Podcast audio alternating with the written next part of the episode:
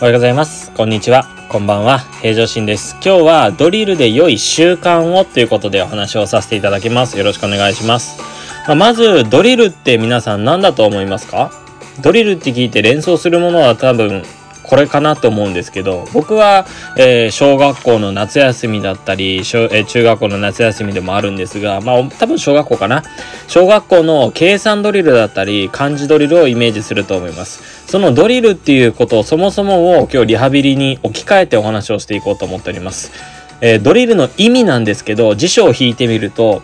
特定の技術能力を向上させるための反復練習いわゆる反復練習のことをドリルと言います。なので計算ドリルだったり漢字ドリルっていうのは計算は同じこう公式の問題をですね、何回も何回も解くということ。漢字っていうのは同じ漢字を例えば5回もしくは10回とかそういうのを解いていくのがドリルっていうことになるわけです。じゃあ例えば私たち日常生活送る上でどういう動作を考えてみればいいかというと必ず皆さん椅子から立ち上がるはずです。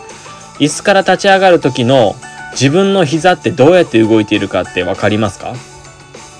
膝ってイメージ皆さんお持ちのイメージっていうのは曲げ伸ばし曲げる伸ばる伸ばすですね、えー、理学的に言うと屈曲と伸展って言いますけど実はそれだけではないんですね膝って厳密に言うと。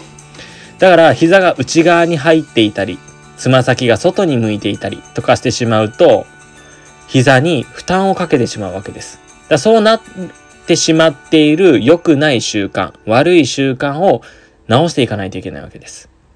で、その繰り返し繰り返し、いわゆるドリルっていうのが悪いドリルになってしまうと、次第に膝が変形してしまって、膝と膝、いわゆる太ももの骨とすねの骨の間にある半月板っていうクッション材が傷んでしまって、それから軟骨がすりけすり減ってしまう変形性の膝関節症になってしまうわけですね。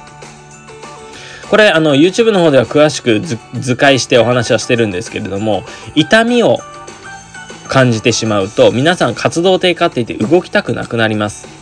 動かなくなってしまうと体重が増えるわけですからそれが膝にかかる圧力いわゆる体重が増えるわけですから。そうなってしまってまた痛みを生んでしまう。この負のスパイラル悪循環が起きてしまうわけです。なので痛みっていうものはそもそも習慣で作られてしまうということなんですね。なので私たち理学療法士っていうのは実際病院に来てリハビリを受ける人たちの日常生活動作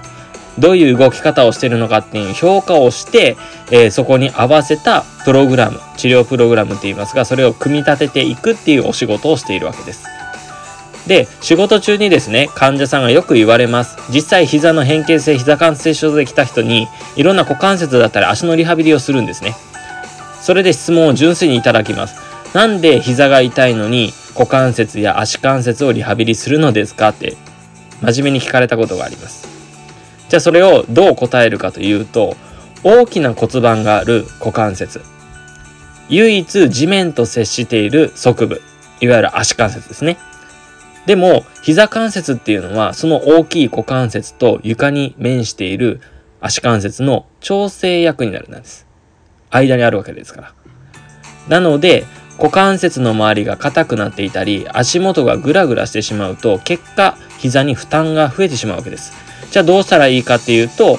3ステップ準備して、えー、お話をさせてもらってますまずステップ1ですステップ1っていうのは正しい体の動かし方と自分のギャップを知ることステップ2はギャップいわゆる違い違った動きを知ることができたら正しい動作を反復練習していかないといけないんですね。これがドリルです。で、ステップ3。ステップ3っていうのはこの習得できた動作を日常生活で実践していかないといけない。これが一番大切なことなんですけれども、これが一番おろそかにしてしまうことなんですね。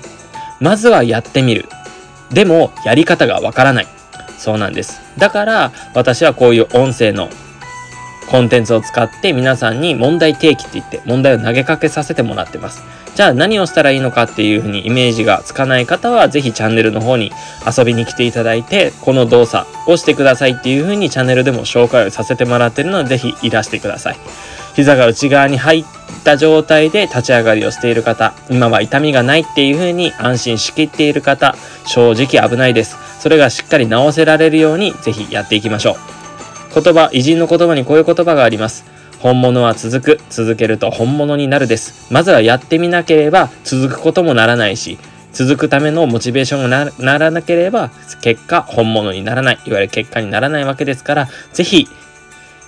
自分の日常生活のちょっとした時間を使ってやっていただければと思っております。今日はですね、